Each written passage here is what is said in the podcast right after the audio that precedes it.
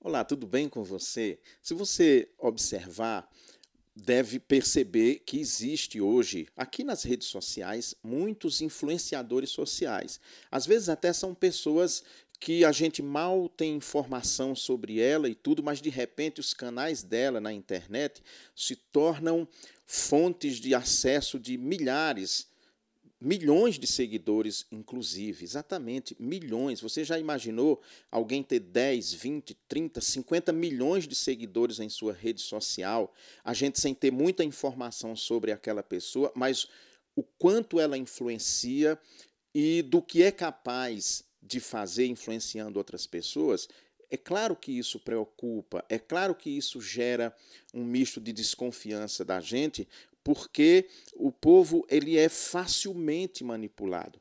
Quando eu penso em manipulação da opinião pública, eu sempre recorro a um fato que é bem conhecido de, da cultura ocidental, que é o assassinato de Jesus Cristo. Aquela mesma turba que o recebeu em Jerusalém no domingo, no primeiro dia da semana, é a que poucos dias depois vai exigir sua morte. Por quê? Porque aquele povo foi manipulado. Isso em ciência a gente chamaria de desejo mimético. É uma teoria que explica por que é que as pessoas agem como gado, imitando umas às outras sem saber muito bem nem o que está fazendo. Então, os influenciadores sociais, eles têm muito poder, eles têm uma força muito grande de reunir e influenciar pessoas e, claro, em alguns aspectos deve preocupar, porque você pode influenciar para coisas boas ou coisas muito ruins. Isso é sempre perigoso.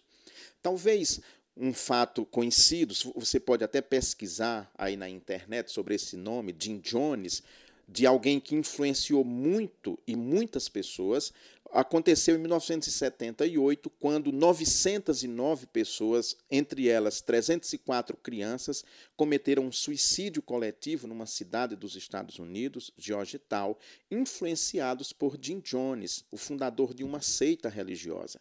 Então, é preciso ter sempre muito cuidado com pessoas que influenciam, sejam aqueles que o fazem pelas redes sociais ou nos púlpitos das igrejas, por exemplo, nas salas de aula. Tudo isso gera preocupação porque as pessoas tendem a agir de forma impensada quando insufladas, influenciadas por outros. Eu lembro quando eu era menino, minha cidade, Poeira, muito pequena, não tinha muito diversão, o que os rapazes gostavam de fazer? De promover briga de meninos. Eles influenciavam um contra o outro ali, ficavam influenciando, insuflando, e às vezes a gente brigava com algum colega e nem sabia por que estava brigando, nem sabia por que tinha começado aquela briga. E começava e parecia uma rinha de briga de galo ou de lutador de, de boxe, de MMA, seja o que for parecido, mas brigava. Por quê? Porque era influenciado por outras pessoas. As pessoas conseguem ser influenciadas. Elas conseguem fazer coisas que não planejavam fazer sob a influência de outras. Eu vou contar uma historinha para ilustrar isso. Teve um dia, numa guerra, que dois exércitos estavam se enfrentando, e aí um dos primeiros a serem capturados pelo exército inimigo foi o corneteiro.